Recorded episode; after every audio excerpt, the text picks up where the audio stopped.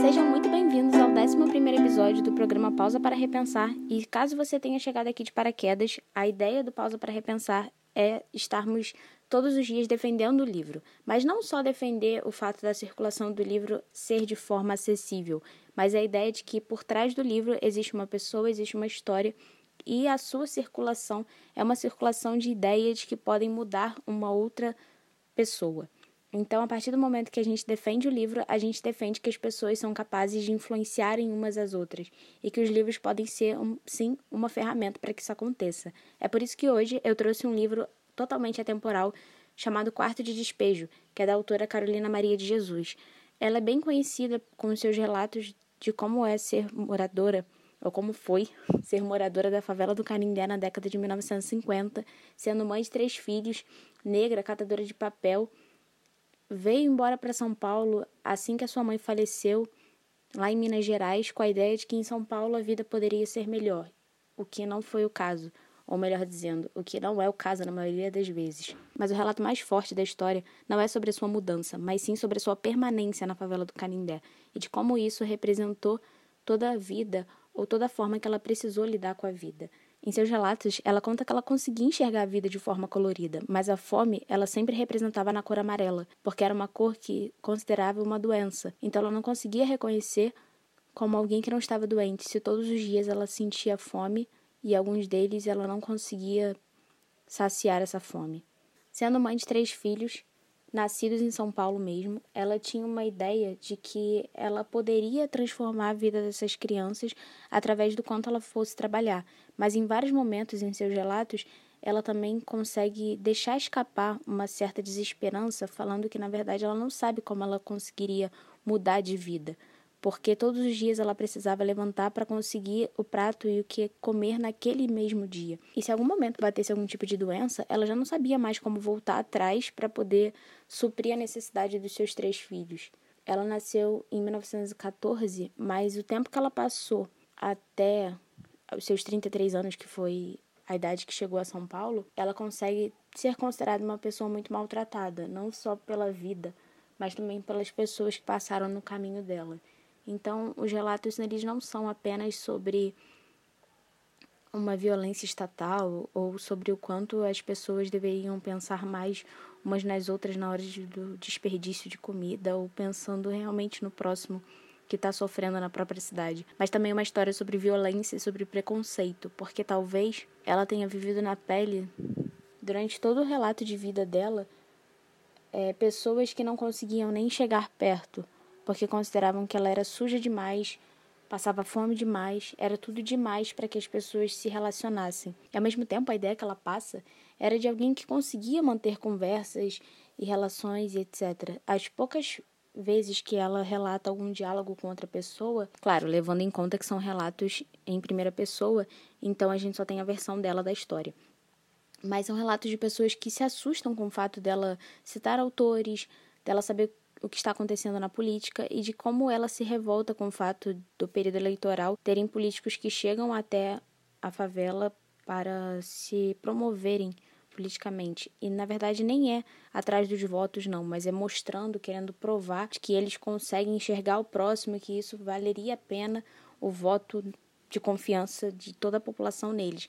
Até porque tem alguns capítulos específicos, todos os relatos são divididos até com uma linha do tempo um pouco duvidosa, porque não tinha uma data, mas levando em consideração o período que fala sobre as eleições, conta sobre como eles não sabiam nem como tirar um título de eleitor. Então, às vezes, a ideia não era nem sobre o quanto eles estavam inseridos numa sociedade para agradarem uma outra pessoa, mas o quanto eles estavam sendo desleixados ou jogados fora. Conta até no livro exatamente por que é considerado um quarto de despejo onde ela vive. Às oito e meia da noite, eu já estava na favela, respirando o odor dos excrementos que mescla com o bairro podre. Quando estou na cidade, tenho a impressão que estou na sala de visita, com seus lustres de cristais, seus tapetes de veludos, almofadas de cetim. E quando estou na favela, tenho a impressão que sou um objeto fora do uso, digno de estar num quarto de despejo. Ou seja, todos os dias eles lidavam com o fato de que eram considerados, ou eles também que eles eram considerados como um lixo da sociedade, um lixo da cidade, aquele tipo de objeto que você nem lembra direito que precisa estar ali, mas de alguma forma você não consegue ou não pode abrir mão dele, então você coloca naquele quarto de despejo. Mas apesar dos mais chocantes relatos de tudo que estava acontecendo, eu acredito que um dos mais chocantes era quando, mesmo em piores condições, ela encontrava motivos para continuar registrando. Talvez os registros fossem como uma válvula de escape para sua situação, talvez ela tivesse algum tipo de fé naquilo que ela escrevia, talvez alguém tenha ensinado sobre como passar adiante um sentimento pode nos fazer não morrer dele. Mas a grande questão aqui, eu acredito que é você ter estômago para conseguir ler e se chocar com os relatos de como uma pessoa pode todos os dias ter que lidar com problemas totalmente diferentes do que uma pessoa que não sente fome. E embora ela sinta a necessidade de driblar a fome todos os dias como um obstáculo diário a ser vencido, também temos outros pontos a serem questionados aqui, e que até hoje eles são o que torna um livro atemporal. Primeiro é o fato do suicídio não ser uma opção para ela. Eu não estou querendo encontrar aqui motivos pelos quais as pessoas se matam. Não é essa a ideia do episódio. Eu até não tenho a intenção de trazer essa pauta dentro da indicação literária, não em relação a Carolina Maria de Jesus, mas apesar dos motivos que ela intitula para desistir da vida, ela não acredita na melhora da vida após o suicídio. E seja por qual motivo que ela tem essa certeza, ela consegue continuar apesar das situações, acreditando que não é uma ideia heróica ou não é uma ideia viável um pobre se matar porque ela até registra no dia 14 de junho de 1958. Quero ver é como vou morrer. Ninguém deve alimentar a ideia de suicídio, mas por hoje em dia, os que vivem até chegar à hora da morte é um herói, porque quem não é forte desanima. E o segundo ponto levantado aqui, acredito que seja a forma que ela conseguia colocar a literatura como válvula de escape sobre a própria vida. No dia 19 de maio de 1958, ela registra: Vera ia sorrindo e eu pensei no Casimiro de Abreu, que disse: Ri, criança, a vida é bela. Só se a vida era boa naquele tempo, porque agora a época está apropriada para dizer: Chora, criança, a vida é amarga. Vera é sua filha, e além de ter que lidar com o fato da Vera pedir mais por comida, ela também registra o fato da filha sempre pedir por sapatos novos porque não gostaria mais de andar descalça. E como toda mãe, ela sente muita necessidade de ter que passar adiante as dificuldades da vida para os seus filhos. Dia, no dia 20 de maio de 1958, ela registra: Como é horrível ver um filho comer e perguntar: Tem mais? Esta palavra tem mais fica oscilando dentro do cérebro de uma mãe que olha as panelas e não tem mais. Acho até que a gente não tem muito direito de vir aqui e julgar qual era a violência pior que Carolina Maria de Jesus sofria. Se era uma violência vinda das pessoas da cidade e a forma que ela era tratada, se era uma violência estatal, se era uma violência vinda é, de toda uma situação, de um contexto que ela era registrada, mas eu acredito que a gente pode pensar que a leitura dessa obra traz aquele choque de realidade necessário para quando a gente for defender as nossas próprias ideias, porque não tem como a gente dividir a forma que a gente se posiciona da forma que a gente precisa conviver em sociedade, porque não tem ninguém que precisa conviver em sociedade de forma individual. A sociedade se refere ao coletivo, e o coletivo inclui pessoas que não têm as mesmas oportunidades de vida, mas principalmente não têm os principais meios de acesso às mudanças. Então, por mais que as políticas públicas elas não consigam atender a todo mundo por inúmeros motivos, individualmente a gente não pode querer que as pessoas simplesmente sofram porque não é a gente, porque a sociedade dá o senso de responsabilidade de que a gente não está vivendo sozinho. E o viver sozinho sempre vai afetar o coletivo. E quando afeta o coletivo, afeta também o individual. Porque antes de sermos parte de algo, nós somos um todo. E o todo precisa reconhecer que ele se insere ou num contexto privilegiado ou num contexto de ter o mínimo para comer, o mínimo de acesso às coisas que precisam ser defendidas. Então a gente hoje defende o livro com a história de alguém que passa fome para mais uma vez corroborar com a ideia de que a gente está defendendo uma vida, de que a gente defende uma história de alguém que precisa de ajuda. E talvez essa quantidade de pessoas que precisam de ajuda hoje pode ser maior do que a, o que era na década de 1950, mas independente da quantidade de pessoas que estão sendo comparadas, a gente tem pessoas que precisam ser ajudadas. E se a gente não se movimenta individualmente para alcançar essas pessoas, talvez a gente nunca entenda o que é real e o que é o coletivo ou o que na verdade significa alcançar uma vida. Muitas pessoas fazem de tudo para bater na tecla de que elas estão salvando alguém, de que elas estão enxergando no outro ou batendo na tecla nas redes sociais de que os privilégios eles precisam ser derrotados, esquecendo que tem pessoas que só querem simplesmente comer. E passar fome não deveria ser um obstáculo diário a ser vencido. Para Carolina, a vida tinha cores, mas normalmente essa não é uma referência positiva, porque a fome, por exemplo, é amarela. E tem um trecho do livro que ela até fala sobre o momento em que passa fome, logo assim pela primeira vez. Que efeito surpreendente faz a comida no nosso organismo. Eu que antes de comer vi o céu, as árvores, as aves, tudo amarelo, depois que comi, tudo normalizou-se aos meus olhos.